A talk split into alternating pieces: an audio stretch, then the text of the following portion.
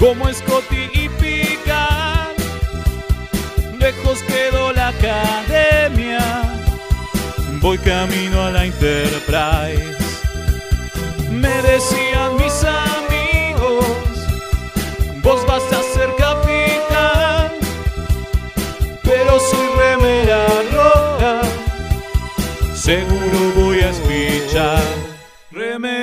Remeras rojas, remeras rojas, con esa facha donde van. Voy con rumbo a nuevos mundos y un vulcano me sigue atrás.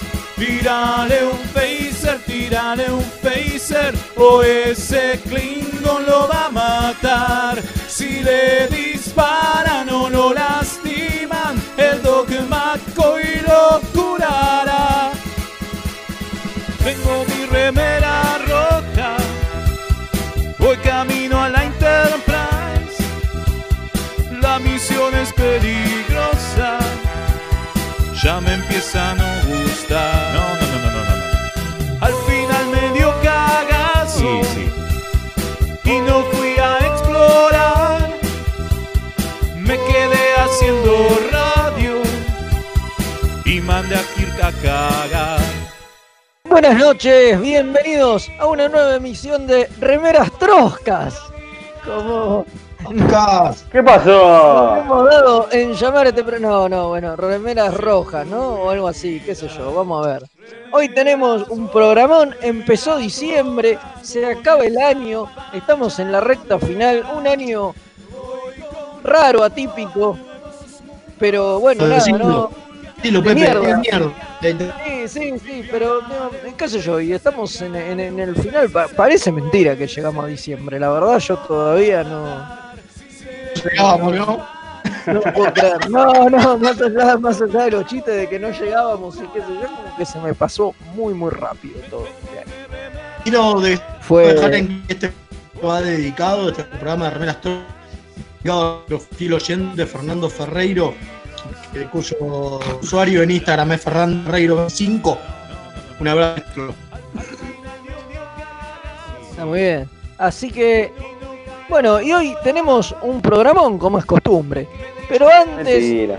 de contarles lo que tenemos para hoy, voy a proceder a presentar a la gente que me acompaña. Hoy acá en la conducción, capitaneando este capítulo, este corso a contramano que me tocó dirigir. Eh, es todo un servidor, Federico Velasco. Y me acompaña, como ya es menester, a mi diestra internética, porque es así, ¿viste? debe ser que está en contra de las remeras troscas, el señor Leonardo Rubio. ¿Cómo le va? Me gustó el corso bien, contramano, ¿eh? Ahí se le cae ¿Vio, la vio? sota. ¿Vio? ¿Vio, vio? ¿Vio? Ahí en el bando, del lado de Esper y Milei, se posiciona No, por favor. el señor Rubio. ¿Por qué me ponen esa, con esa gente? ¿Por qué? No, no, Son tan la crueles. cancha libertaria que, que viene acá a jugar ¿Por qué me junta con esa en gente? este, en este programa. Pero Milei se viste de superhéroe. A usted le gustan los superhéroes.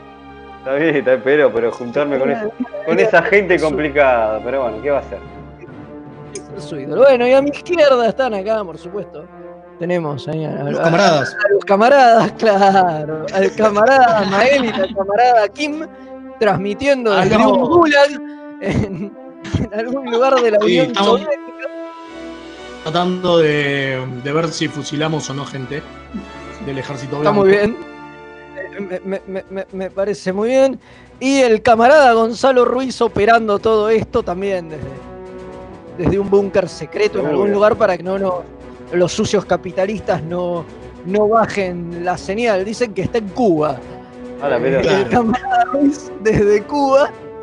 eh, no, Se fue a un poco el permite, permite salir al aire. Se fue a desintoxicar, Claro, sí. como el Diego. Y bueno, claro, y No, sí, viste, cuando el Diego estaba muy gordo se fue a Cuba. Entonces, Claro. Ya estaba más o menos tiene las dimensiones del Diego, así que está. Ahora te, cor- ahora te saca del aire en cualquier minuto. ¿eh? Vamos a explicar, vamos a explicar todo esto de las remeras troscas porque si no va a quedar mal.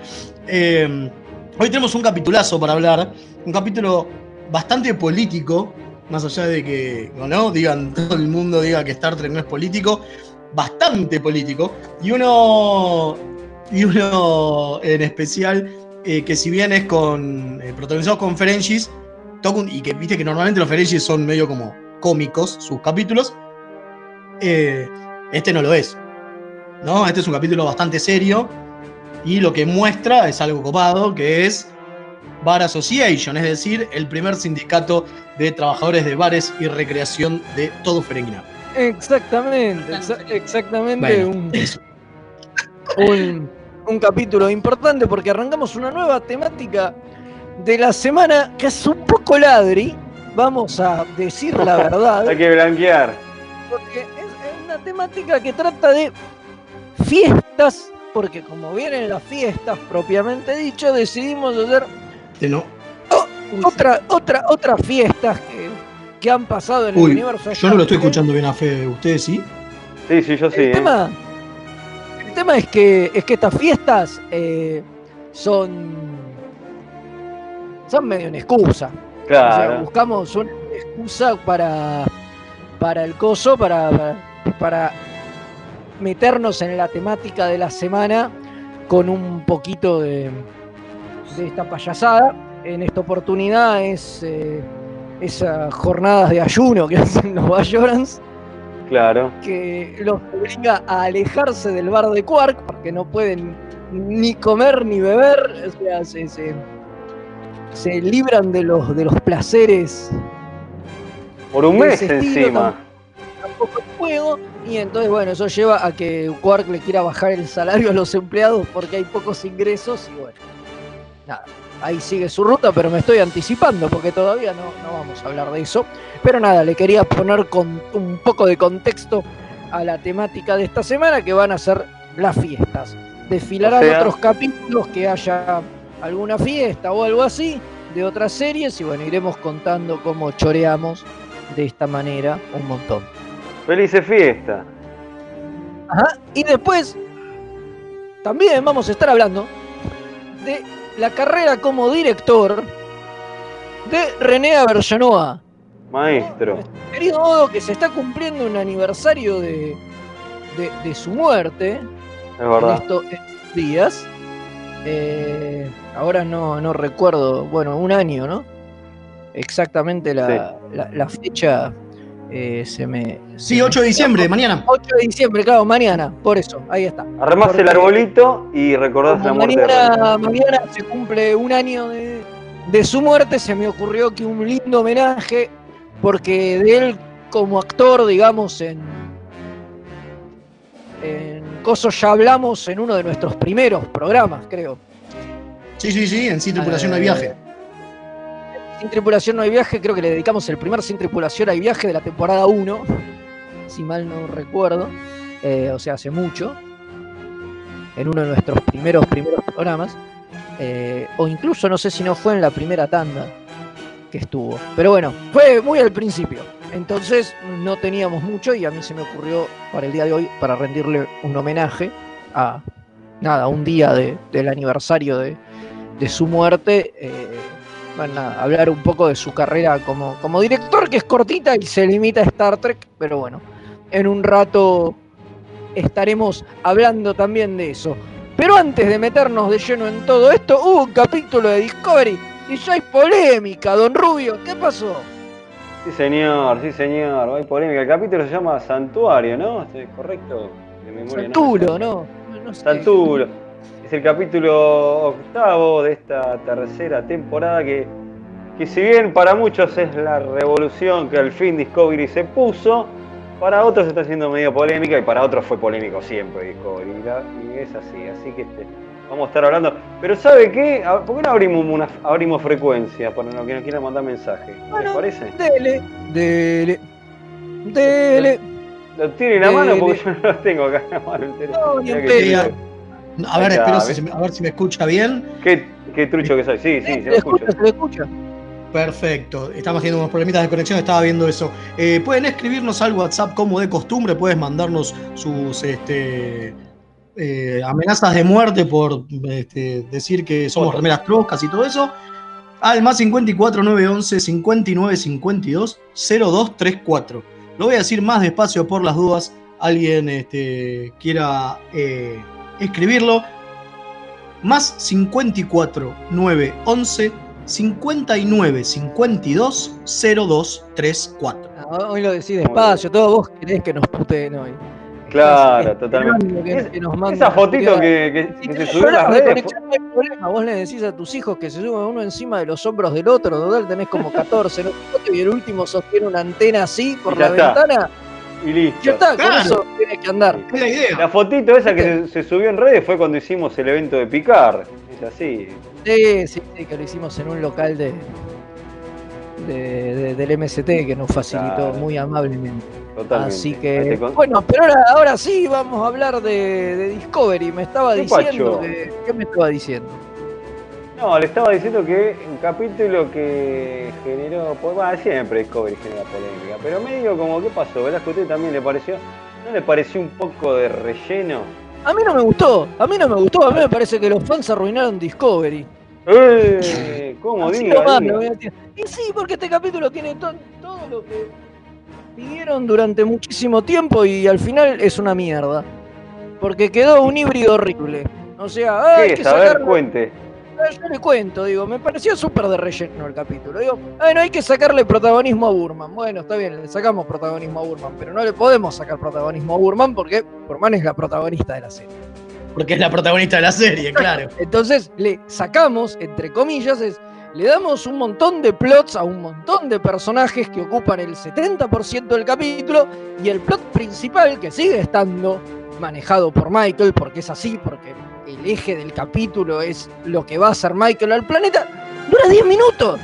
Es verdad. Entonces termina siendo una cagada, porque todo el planeta gira en torno a una boludez y después está relleno de un montón de cosas que ocupan el 80% del capítulo, que están bien, están buenas, no me quejo, pero qué sé yo, no, no le Pero no aportan, avanza. No avanza. no le aportan nada de negocio, porque además digo, sigue manteniendo la estructura de moderna, digamos, la misma que las series anteriores, donde hay como una especie de único plot que es descubrir de dónde mierda se originó la quema y qué sé yo, y todo gira un poco en torno a eso. Entonces la idea esta también de que sean capítulos autoconclusivos hace que todo esté como estirado y como Sí. que quede mal. En los capítulos anteriores no me molestó tanto, en este me molestó un montón. Me pareció que ¿Sabes lo que.? Lo que no pasaba nada y que quedó un híbrido asqueroso entre ¿Sabes lo lo que- los fans quieren ver y los guionistas quieren quieren y, y tienen que hacer. Claro. No, yo ¿Entendés? solamente voy a decir una cosa, Fede. Por eso digo que los fans arruinaron Discovery, porque la temporada solamente- anterior no gustarte, digo, pero Sí. era coherente. O sea, había un único plot con un único protagonista y todo giraba en torno a eso.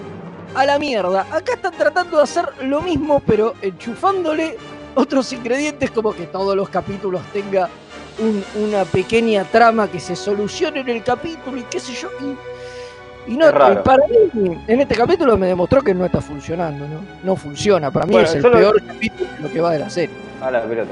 Solo digo una cosa y ya lo dejo hablar a mis compañeros. Para mí Discovery, ya lo vengo sintiendo hace un par de capítulos, es un cocoliche. Es un cocoliche. Que te meten esto de acá, de allá, de acá, está bien, ponele que Star Trek siempre fue esto. Pero con Discovery no sé, se nota y a mí ya me, me lo vengo diciendo, me está, me está cansando. Ya, ya le estoy empezando a bajar el pulgar, para nada No, a mí hatear. al revés, eh, a mí me venía gustando cada vez más y me parece que ahora lo, lo arruinaron del todo, es lo que yo digo, los fans arruinaron todo, quieren ver TNG, pero TNG pasó hace 30 años, negro, Patrick Stewart es un anciano que con suerte en los ratos que no se está cagando encima puede filmar la serie nueva, digo. Graba unos que- sonetos también. Y tenemos de que Te digo algo más, te digo algo más. ser Te digo algo más que me pareció que, fíjate cómo es, eh, están torciendo la- el brazo hacia los fans. Hay gente que tiró que por este pedacito que vimos de Deadmer, hay gente que tiró que quiere un spin-off de Deadmer. O sea, No. la pila, maestro.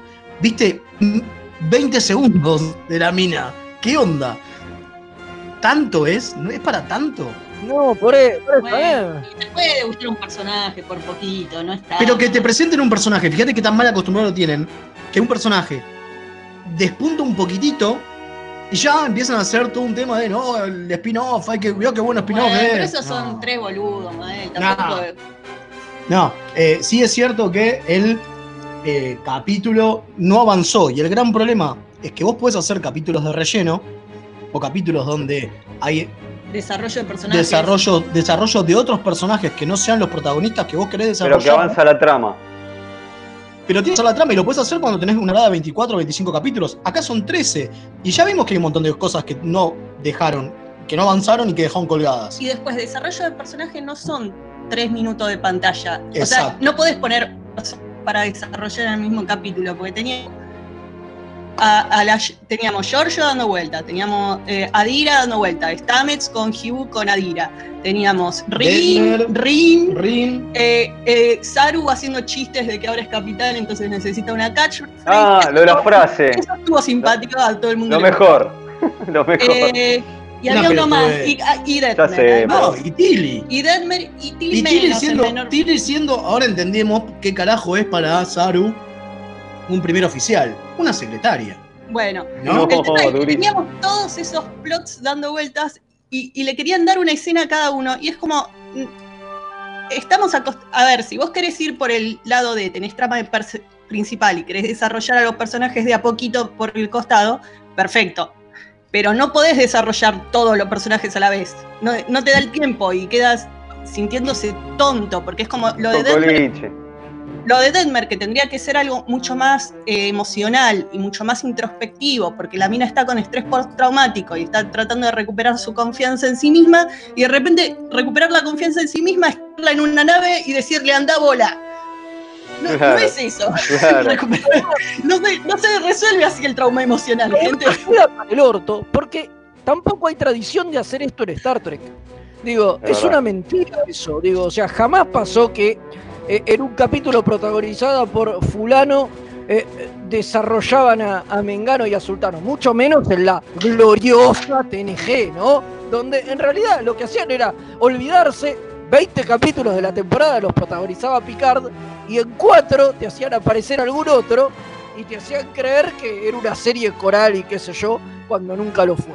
Pero Bueno, en el capítulo de, de DC9 de hoy lo logran eso en cierta medida, pero es porque se concentraron en dos cosas.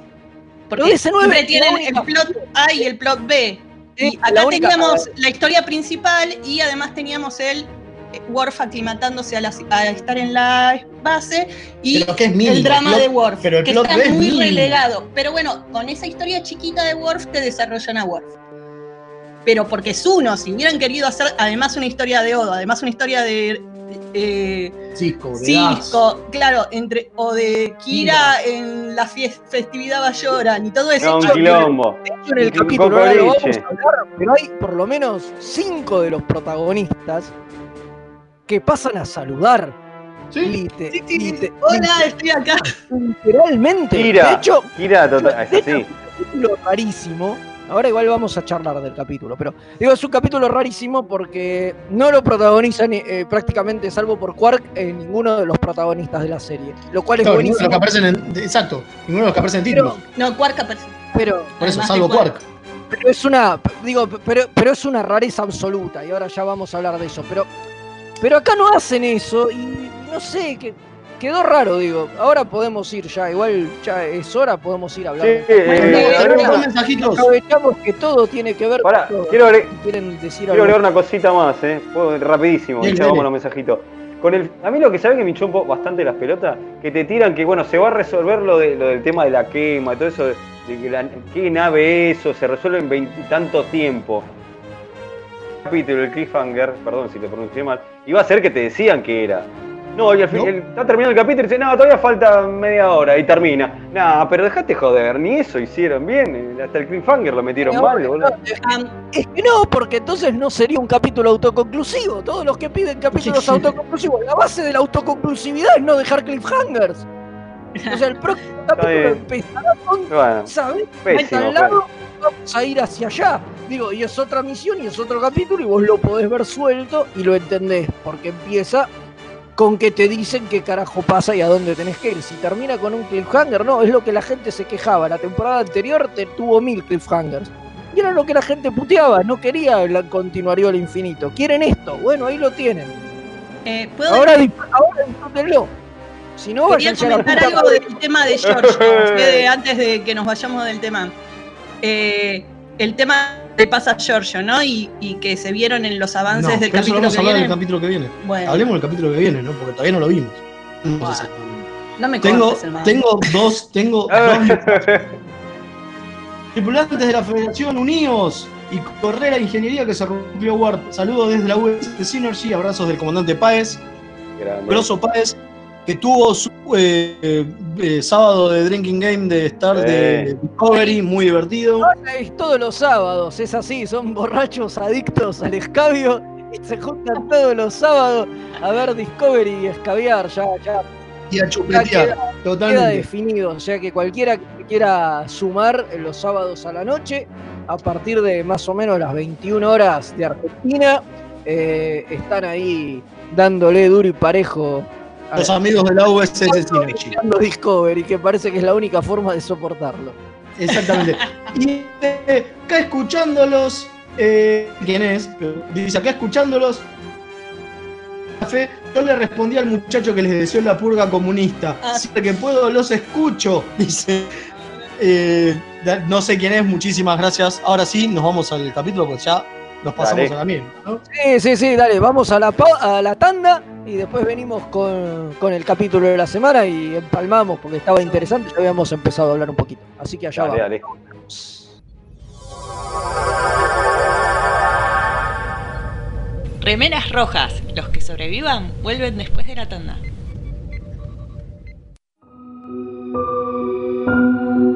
A primera vista, este universo puede parecer horriblemente mundano. Te sentís atrapado en una maraña de rutinas anestesiantes. Poco a poco, el indescriptible horror del tedio te asfixia. Por suerte, existen héroes que pueden rescatarte. Un grupo de aventureros decidido arriesgarlo todo. Su integridad física y mental es secundaria a su deseo de hacer el bien. Pero por encima de todo, se atreven a hacer las preguntas existenciales que nadie más se atreve a hacer. ¿De quién será hija Rey? Para mí que es descendiente de Palpatine. Ah, no. Para mí es la tercera hermana trilliza Skywalker. La deben haber guardado en una cámara criogénica hasta que, bueno, pintó. Ustedes son unos ridículos. Es obvio que es hija de Miss Windu. Lo malo es que no son los del podcast que les vamos a pedir que escuchen. Se van a tener que conformar con Perdidos en el Éter. Un programa dedicado a los cómics, la ciencia ficción, los juegos de rol y otros temas ñoños, porque nosotros seremos extraños, pero no tanto como este mundo. Pueden escuchar Perdidos en el Éter en radioether.tk o perdidoseneleter.evox.com. Esto es iVox con i latina b corta w x. Advertencia, no nos hacemos responsables por deseos incrementados de consumir nerdeces o síntomas tales como saber más sobre cosas que solo son útiles para jugar a trivia.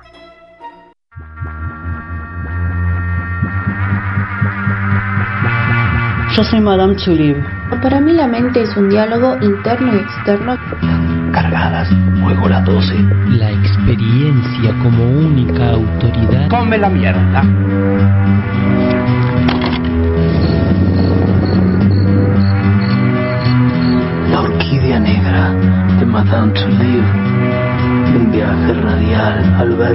De la circunferencia de la mente y los sentidos.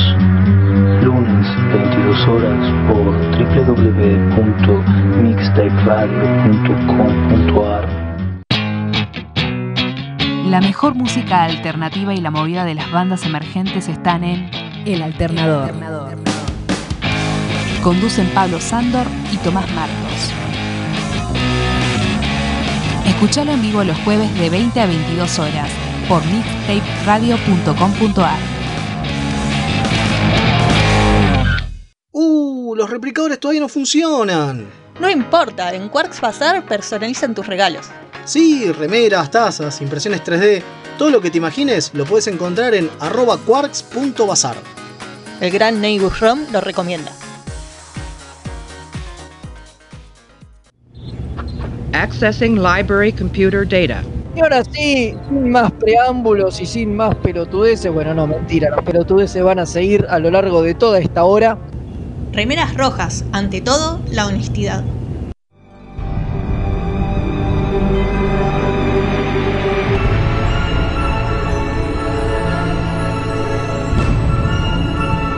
El capítulo de la semana.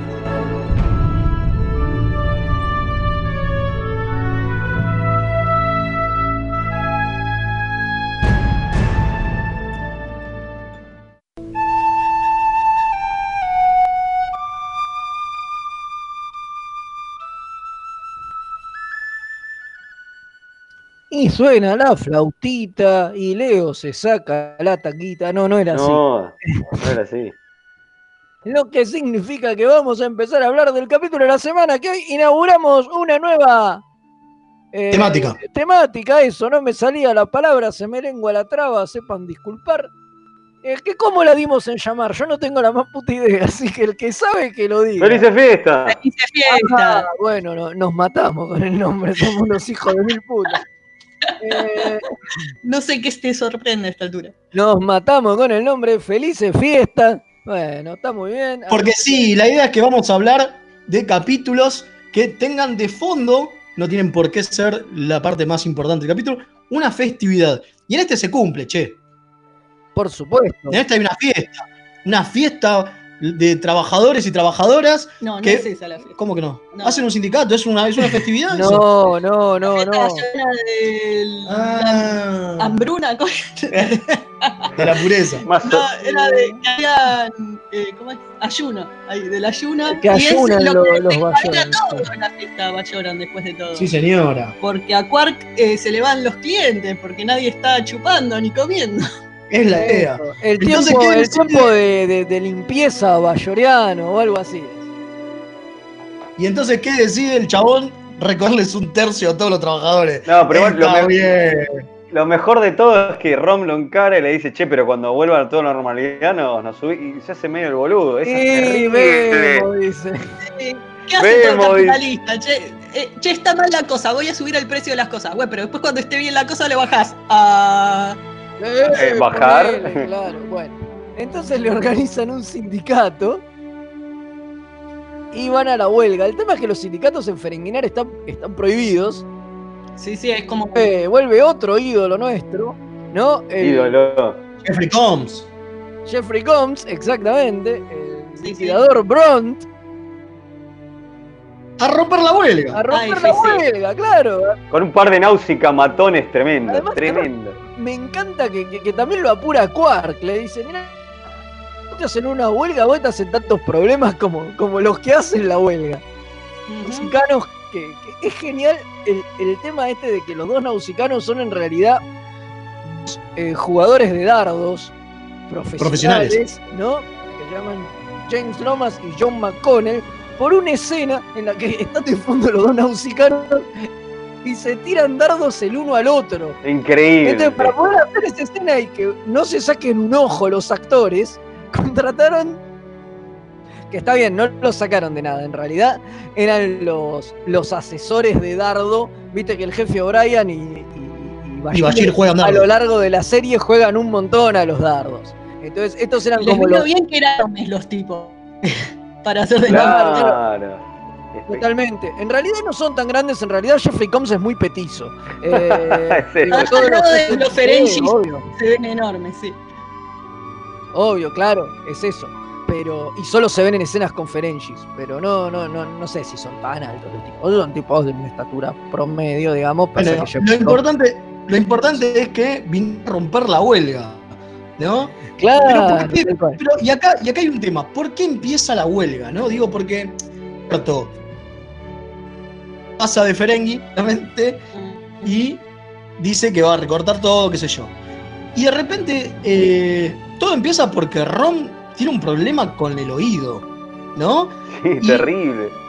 Lo estaba haciendo trabajar enfermo y no lo dejaba descansar hasta que se termina desmayando y termina en la enfermería. Claro, y ahí hay un tema, que es la primera vez que se dice en todo Star Trek que se habla de masturbación. ¿Por Sí. qué? Porque Ron estaba autohaciéndose homox. Sí, en un momento dice eso, sí, sí. Es tremendo. Y no solamente eso, es también la primera vez que se habla del poliamor. ¿Por qué? Porque en un momento eh, Rom le dice, Lita le dice, ah, qué bueno, estabas haciendo homos, eh, ¿quién es la afortunada? Y el chabón le dice, no, no, no, no hay afortunado, no hay afortunada. Eh, Y como que, se, como que ahí dice la parte de la masturbación. Y después él le dice a Lita, pero vos podrías ayudar en el tema. Y ella dice, no sé si eh, Julian, porque en este momento Lita y Bashir están saliendo, dice, no sé si Julian va a querer. Y él dice, bueno, pregúntale. O sea, Es verdad, es verdad. le está tirando. Es como que se hablan muchas cosas de golpe en dos líneas, ¿no?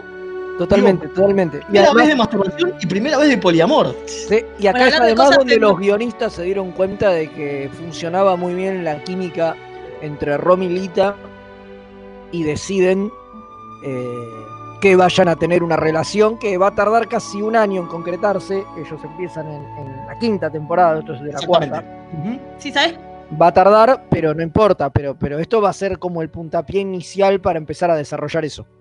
Sí, fue re Sí, loco ¿qué porque pasó? yo cuando los vi juntos, cuando vi el capítulo no sabía el dato ese, ¿no? Y cuando los veo, eh, la interacción entre ellos dos y el, el final y cómo ella lo mira con admiración a Rom, ¿no? Ella está como, eh, lo ve poniéndose firme y, y tomando la cosa en las manos y organizando a la gente y ella lo apoya todo el tiempo y está como re contenta con él.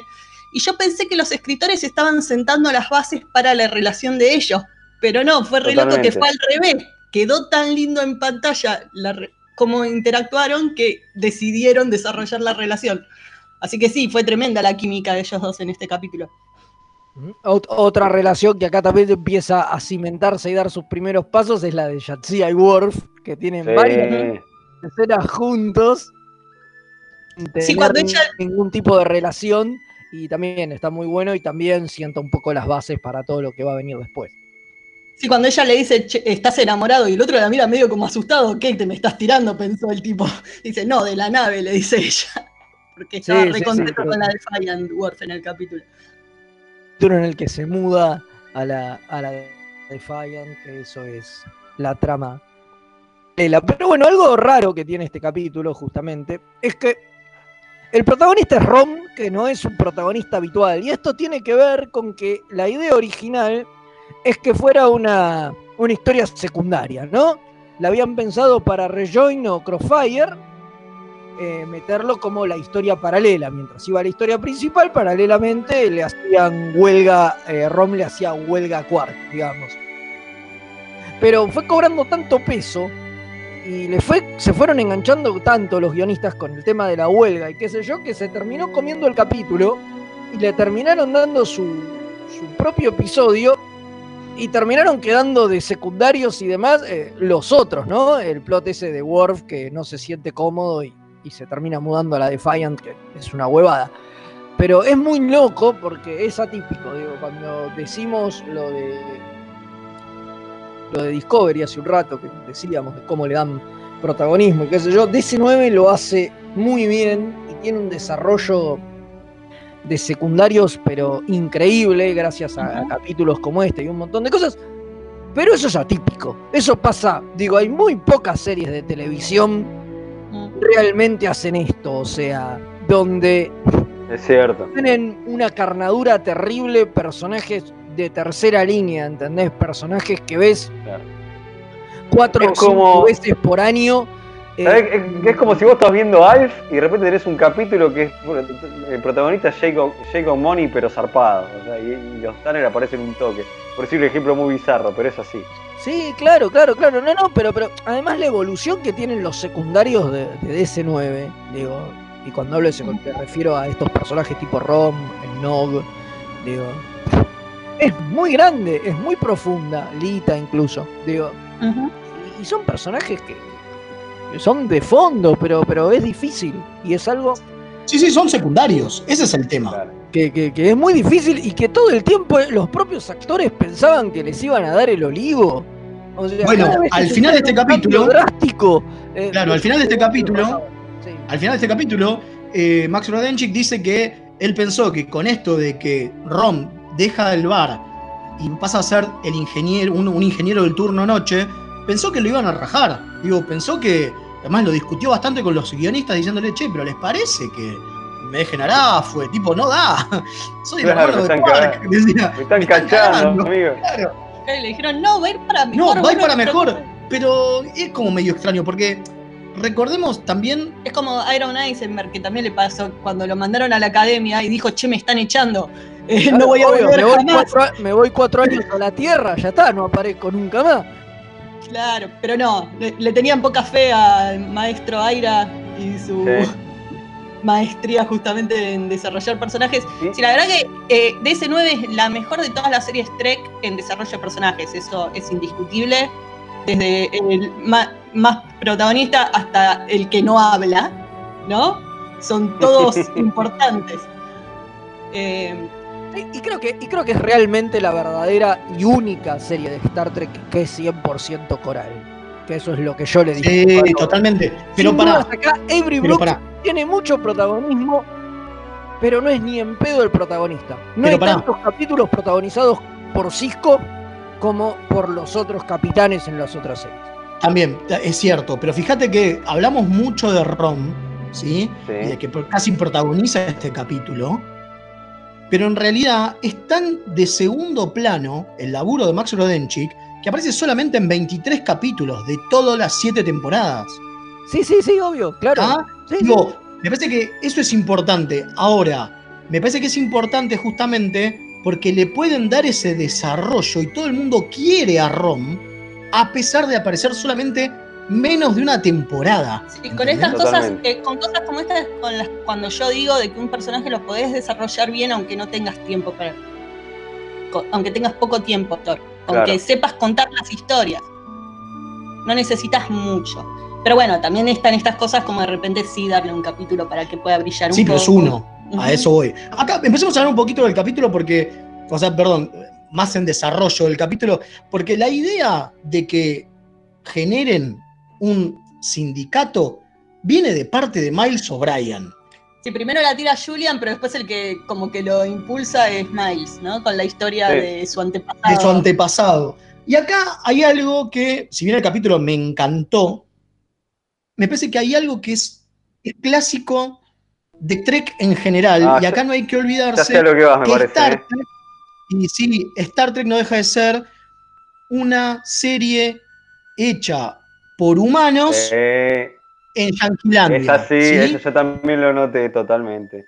Entonces, digo, eh, es cierto, la cultura ferengi es una mierda, es cierto que no tener derechos de los trabajadores es una mierda, y es una de las cosas que, por ejemplo, eh, Armin Shimmerman contaba que este capítulo le gusta mucho porque él es director, o sea, miembro del directorio del sindicato de actores, O por lo menos era en ese momento, ¿no? o lo era en ese momento, y que siempre le tocaba estar del otro lado, entonces, del lado obviamente de defender los- lo- lo- a, lo- a los trabajadores, y que él tuvo que ponerse en la piel de la patronal, y que es una cagada. Ahora, a lo que voy es, más allá de que es cierto, ¿sí? De que no tenían derecho, de que Quark le iba a cortar las co- el, el salario, no, no tenían vacaciones, no tenían paga- licencia por enfermedad, to- todo lo que está mal, que ya que estamos, es lo normal en Estados Unidos, ¿sí? Digo, en Estados Unidos no tienen un montón de esos derechos la mayoría de los trabajadores, ¿sí? Y bueno, hay una crítica ahí. Hay una crítica, pero aparte, ¿quién le dice a Rom, quién le muestra a Rom esta nueva manera? Los humanos, ¿no? Y otra vez está la cuestión de humanocéntrico, donde todas las culturas tienen que ser más humanas. Pasa lo mismo con los vulcanos, tenemos a Spock y a Topol como, ¿no? Eh, como epítome de los vulcanos que se hacen más humanos, ¿sí? Bueno, pero Está bien, pero eso, eso pasa, eso pasa, me parece, porque la serie está escrita por humanos y muchas veces un gran problema que tiene Star Trek y lo mantiene adición es la raza eh, eh, unilateral, digamos, por decirlo de, de- de una forma. Sí, o- que ¿entendés? todo- Digo, digo, que claro, la raza- todos las razas son un chiste y son todos Claro. iguales. Digo, en la Tierra tenemos mil cosas. Como vos recién decías, eh, los Ferengi son como los norteamericanos y tienen las mismas leyes laborales de mierda y son megacapitalistas. Perfecto. Y acá nosotros también tenemos comunistas. Pero allá Claro. no, todo el planeta piensa igual y Sí, todos bueno, es la monocultural, sí. Monoculturales, Porque es más simple. Sí, Porque es más simple. Obvia- obviamente, Pero es lo mismo. un reduccionismo. Es un reduccionismo. Los matices lo ponen, lo ponen los humanos, obviamente, porque los humanos eh, han pasado por todo.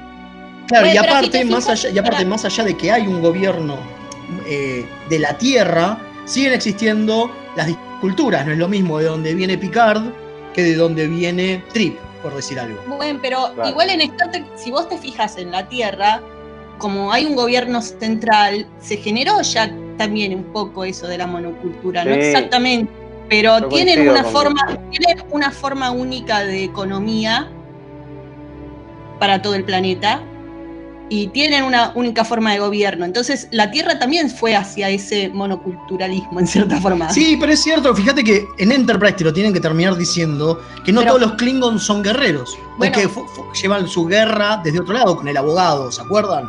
Ya lo Ese gran abogado. Sí, en algún momento le empiezan como a buscar matices y qué sé yo, porque, porque si no se vuelve insostenible. Claro, totalmente. Se vuelve insostenible. Es como cuando te explican lo- los matrimonios vulcanos y qué sé yo, digo. Porque está todo bien el tema de los, de los no sentimientos de los vulcanos, pero también en algún momento se cae a pedazos, porque es muy difícil Claro. pensar Bueno, en ahora- una cultura donde todos y todos se rigen, digo, porque es imposible, uno no se puede abstraer de, de los sentimientos, digo, como ser humano, digo, racionalizar las cosas que y le tratar de pensar cómo es, pero eventualmente caes en, en los sentimientos y los vulcanos, uh, muchas veces sentimientos, digo, hay miles de decisiones que toma Tepol que vos decís, lógico. No, claro, totalmente. Bueno, una cosa que se le puede reconocer a la era Kurtzman, que yo le reconozco muy pocas cosas, pero hay que reconocerle lo que hace bien, es que empezaron a hacer esto de hacer más ricas culturalmente a las razas y, por ejemplo, todas estas sectas romulanas que empezaron a aparecer, Sí.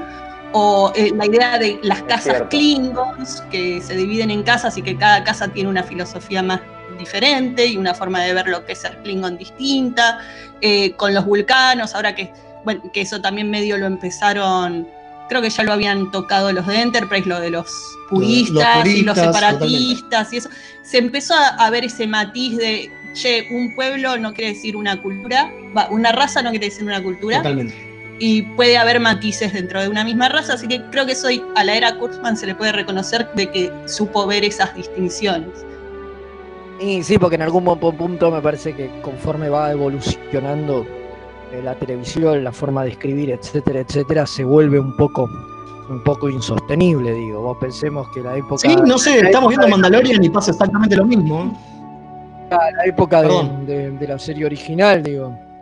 Teníamos las series de Cowboys, donde los Cowboys eran buenísimos y los, y los indios más. Y, y- y eso era todo. Sí, sí. Miles de matices ahí también, qué sé yo. Digo, Che, o sea, ha eh, cambiado mucho todo. Caer en, eso, en, en- en ese reduccionismo. ¿Puedo hablar de algo de capitalista importante que nos quedó este, colgado? Que es el tema de que, por favor, invitamos, La filosofía de que invitamos a todos a que nos inviten un cafecito. Y sí, el dinero, el bill metal. Sí, este, bueno, así que, Estuvimos en Ferengar.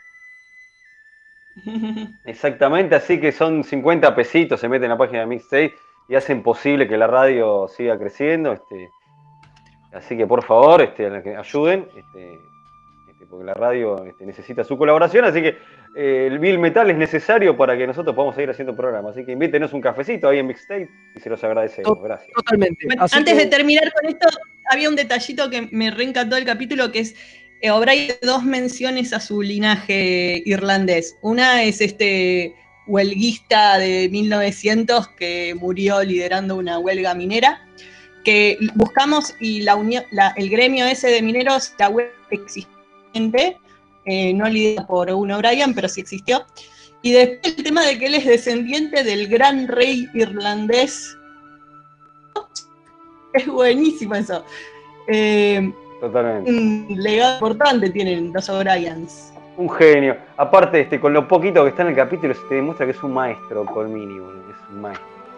Totalmente. el más grande de la historia El de más la grande de la federación. historia de la federación. Totalmente. Maestro. Ah, Así nomás. así que bueno, listo. Con este dato ya nos vamos a, a otra tanda. Viene el amigo Jack.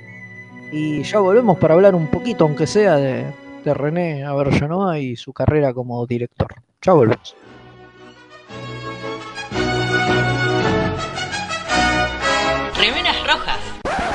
Es lo que hay. Nueve Paneles es un sitio dedicado a deconstruir la historieta.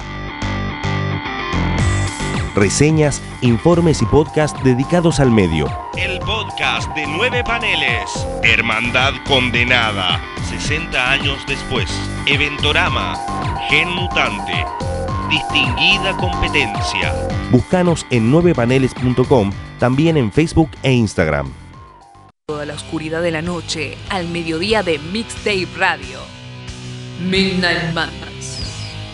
Porque en algún lugar del mundo es medianoche. Viernes de 21 a 23 horas. Vinilos, birra y colla golda. La previa de los viernes, hacela con los hijos de Púa. Un programa hecho con amor. Los amigurumis vienen directo de Japón y no son solo peluches tejidos, son parte de su cultura y son muy kawaii. Tené tu amigurumi personalizado de la mano de Hecho con Amor, de Mamá Manualidades. Búscanos en Instagram como amigurumis.mamamanualidades para ver todas nuestras creaciones.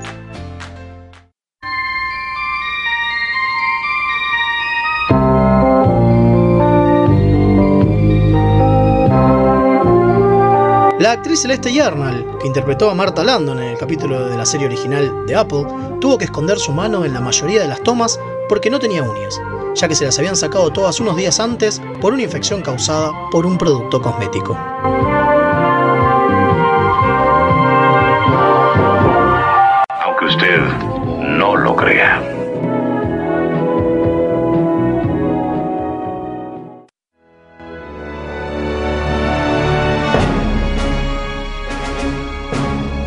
El puente es suyo.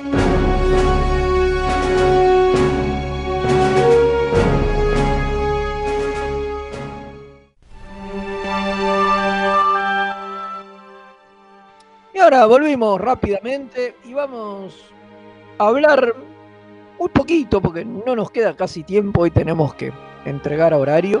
Viene Madame en un ratito con Orquídea Negra. Y vamos a tratar de hablar un poco de, de René Auberjonois en su rol como, como, como director, porque como dijimos, mañana se cumple un año de su muerte.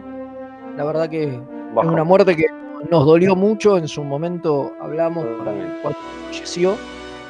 Un, un gran tipo, la verdad con Leo tuvimos la suerte de, de conocerlo y de intercambiar, no sé, cuatro palabras con él, cinco palabras, pero más que suficiente para darnos cuenta de que parecía una muy buena persona, digo, un tipo muy divertido. Totalmente. Y aparte tuvimos la Bueno, suerte. una de las cosas- mirá, tuvimos la suerte de ver un, una de las cosas un- algo que hizo con, con Nana Visitor, o sea, una recreación. Bueno, buena, una de las buena. cosas que tiene, una de las cosas que tiene él cuando, Perdón, cuando le dijeron de, de dirigir, que, o sea, se ofreció a dirigir, es que en realidad él decía que es, eh, él dirigió dos capítulos de una serie anterior, antes de dirigir Star Trek, eh, y lo que dijo fue, que ahora no me acuerdo, ahora la voy a buscar, pero lo que dice es que es un trabajo realmente muy, muy jodido, porque a él le costaba tomar decisiones. Eh, que sos director de cine, le costaba tomar decisiones. Por lo tanto, la pasó muy mal en el primer capítulo que dirigió, que es este Prophet eh, Motive. Claro. El motivo Le- lo la pasó. muy mal. Le, le pasó muy mal porque todo el mundo venía y le preguntaba cosas y él decía, pará, ¿por qué yo tengo que decir de esto? Y todo el mundo le decía, ¿por qué sos el Sos el director? director, claro. y dice que la pasó muy, muy mal. Ahora, a pesar de haberla pasado tan mal, eh, él empezó, el primer capítulo que hizo es de la temporada 3, el 16 de la temporada 3, pero a pesar de haberlo pasado tan mal, para el capítulo 23 ya estás dirigiendo de nuevo de la temporada 3 de DS9. Sí, porque lo querían, como, lo querían como director. De hecho, es uno de los pocos tipos al que Berman le. Se, lo, lo apretaba claro. para, para pedirle que, eh, que, que dirija. Y él le dice que no, de entrada, no quiere, duda, le dice, déjamelo pensar. Y es el amigo Jonathan Frakes el que lo convence. Mira. Y le, le dice, ¿vas a dirigir algún día? En uno de los episodios que él dirigió de DC9, ¿no? Y él le dice, no sé, no estoy seguro, ya tuve una mala experiencia con eso. Y le dice, pará, vos estás loco, le dice. Digo, si tenés eh, la, la chance, hacelo, dice. Básicamente lo que te van a hacer es te van a enseñar una profesión. Digo, hay gente que estudia en la universidad para aprender a dirigir y paga fortunas. Qué bien que estuvo Acá ahí. ¿eh? te van a enseñar no solamente gratis, sino que te van a pagar por hacerlo. Qué bien que estuvo, ¿eh? No seas boludo. A ver, que todo esto también viene de cuando hablábamos de Frakes y qué sé yo, y de cómo él quería dirigir, porque justamente le veía esto, le veía la beta de salida laboral. De hecho, al día de hoy, Frakes es Bueno, el capítulo de Discovery que hablamos lo dirige Frakes. Ahí está, mirá. Frakes. Sí, sí, totalmente. Digo, pero, pero venía por ese lado, ¿entendés? Y le decía, pero boludo, aprovechá, vas a aprender un montón, qué sé yo, y salís de acá con la experiencia como para después dedicarte. Así que bueno, con todo esto que le dijo Frakes, eh, eh, el amigo René se, se animó y dirigió ocho capítulos. Igual después de eso nunca más volvió a dirigir, ni siquiera para otras series, a pesar de que le ofrecieron, Mira. porque según sus propias palabras, eh, ya no estaba ahí su familia y no se iba a sentir tan contenido. O sea, Sí, tenía miedo. tenía miedo.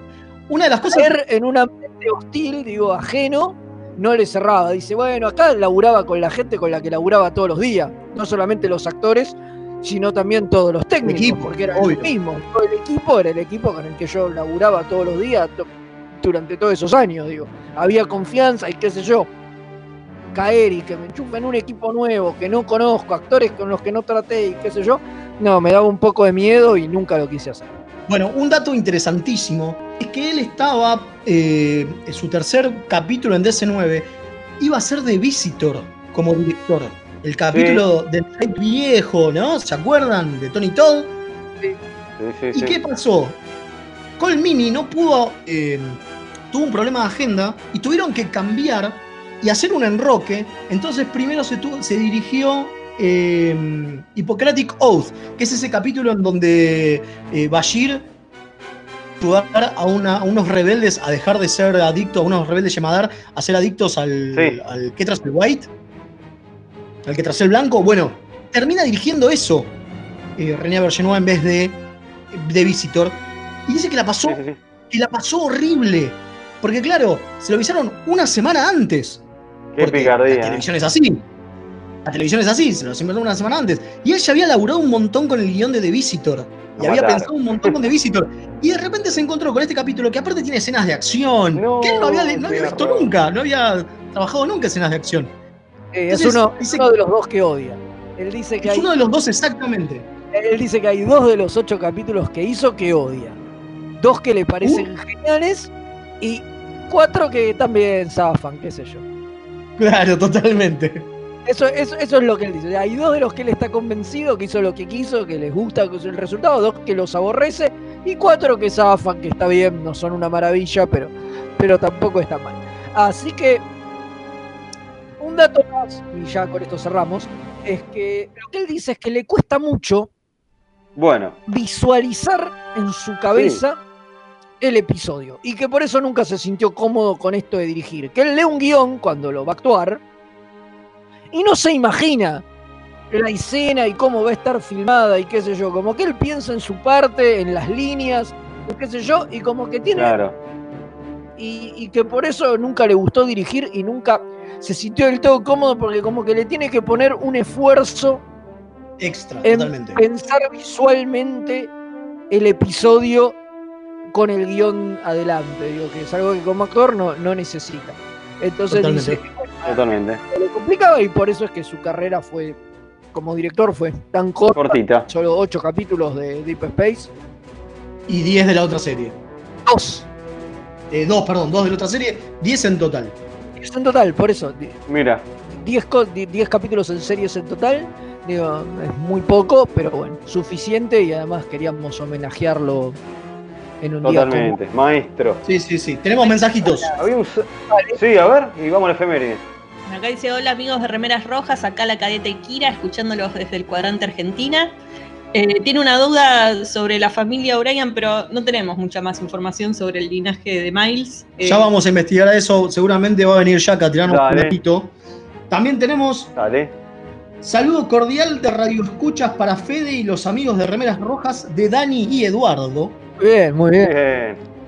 Qué grande. Saludos Después grande. acá hay un saludo desde el cuadrante Chile, el capitán Cristian Ibáñez desde la NX03 presentándose al servicio. Se mantiene la campaña que prendió menos dulce de leche con cebolla. eh, hashtag info consejera. Eh, déjalo, Cristian. No, Ya está. Nadie prendió. no. Me parece que, aunque sea en el radioteatro, lo vamos a tener que poner. El año no trendeó, ya está. Para el año que viene pensate una, una mejor. Una nueva. Claro. Sí, Dice- ah, Y también tenemos. No. que, Y- que rinda un poco más. Y también tenemos el último que dice: La Federación es un club de Homo sapiens, dijo la hija del canciller Gorkon en Star Trek 6, dice Mauricio de Santa Fe, y medio que tiene razón.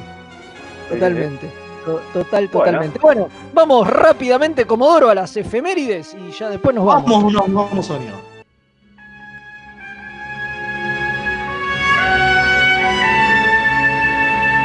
Esta semana en Star Trek,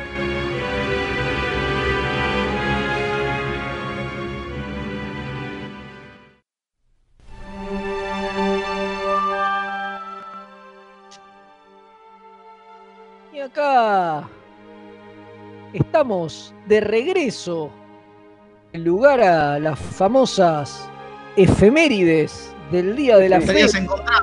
Un clásico. Y como es un clásico, por supuesto, y como es menester, voy a, voy a arrancar yo. Ya ahora ya como que se impuso que arranco siempre yo, y bueno, te, ya te abroché, Fe.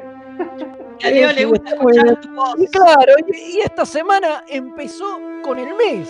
Entonces, un primero de diciembre, pero de 1957, nace Deep Roy. ¿Quién? ¿No saben quién es? Bueno, en las Star Trek Kelvin hace de Kenser, el ayudante de Scotty. Pero, o sea, el enanito. Pero es muy recordado por su trabajo en los Umpa Lumpa de Charlie la fábrica de, de chocolate y obviamente yo soy muy fan porque es un enano, este es un enano hiper famoso, Sí. digo, Es parecido al, al- al mini, al mini de, de que- de que se parece a Dualde. Probable, claro. No, pero es un tipo con una trayectoria, digo, es un tipo viejo ya y tiene, y tiene una carrera, una carrera muy grande, digo. Todo el mundo lo recuerda por, por Charlie y la fábrica de chocolates, pero, pero tiene muchos, mu- muchos papeles, papeles anteriores. La verdad, un, un grande, a pesar de su Bueno. corta estatura.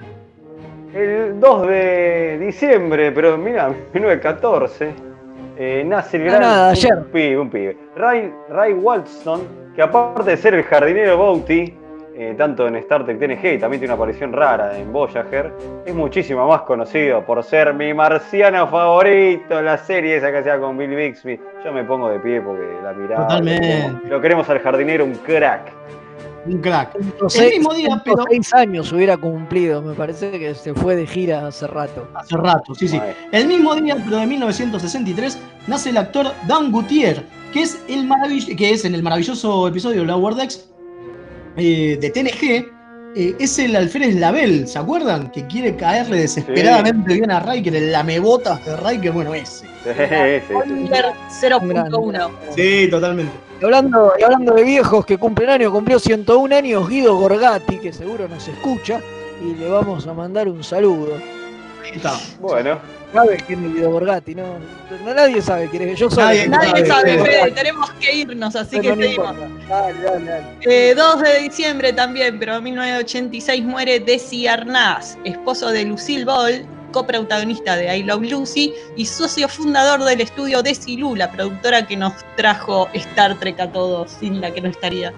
Sí, sí. Exacto. Un, un 3 de diciembre de 1981 nace Brian Bonsai, el que inventó los arbolitos. No, mentira. Eh, no. es el segundo actor que interpretó a Alexander Roshenko, el que aparece en siete episodios de TNG, pero que es mucho más conocido por ser el menor de los Keaton en la serie Lazos de Familia. Mira vos. Bueno, el Lazo 4, Familiar, en realidad. sí, sí, claro. 4 de diciembre del 26 nace Ned Romero, que participó en tres de las series Trek de TOS, en el episodio Una pequeña guerra privada. y en TNG George N y en Star Trek Voyager el vuelo. En este último hizo del abuelo de Chakotay, así que bueno, un, un grosso. Por Eh, eso no. También 4 de diciembre de 1954 nace, Nos ponemos de pie, ¿eh? eh, sí, otro grande, pero grande en serio este, Tony Todd, que aparte de ser Candyman, en Star Trek trabajó en dos papeles. Es Kurn, el hermano de Worf, que para mí tiene más chapa que Worf, y de Jake Sisko adulto en el episodio de Visitor del que hablamos hace poquito. Y también hizo de un Hirogen en Voyager. Pero bueno, al lado de otros papeles no, No le importa a nadie. Totalmente. Ah, me toca a mí, el 5 de diciembre se funde con las estrellas el actor Robert Walker, que hiciera de Charlie Evans en el episodio Charlie X de la serie original. Un ídolo. Mira vos, mira vos. Bueno, el 6 de diciembre del 91 se estrena la sexta película de Star Trek, eh, Aquel País Desconocido. eh, el final de una generación, con el cual despedíamos a Kirk y compañía, con las firmitas, todo como hicieron en Avengers. Y el 7 de diciembre, pero de 1979, que no sé por qué quedó tan atrás, se estrena la primera película de Star Trek, Star Trek The Motion Picture, esa con Villar, la pelada de los uniformes horribles, pero bueno, que es la que empezó la parte de la saga en la pantalla gigante y de la que hablamos en un especial nosotros. Un día como hoy, un día como hoy. Habría que recordarle a la gente que puede volver a escuchar el, el especial para festejar el aniversario. Totalmente. Bueno, nos vamos. Que viene. Bueno, si no falta de nada mejor, me parece que nos vamos. Los dejamos con la orquídea negra de Madame Tulip. Ahí ya, ya nos está golpeando la puerta. Va. Porque pase. Madame. La vamos Pero a pará, ¿no, serán, ¿no serán los del ejército leninista que vienen a pegarnos? Ah, puede, Quizá, puede ser. quizá, bueno. quizá. Mejor que el Comodoro. venían con los palos. Claro, mejor que el Comodoro Energice, por favor. Sí, sí, por favor, Comodoro, energice que ya nos vamos, tengo miedo. Chao. Chau.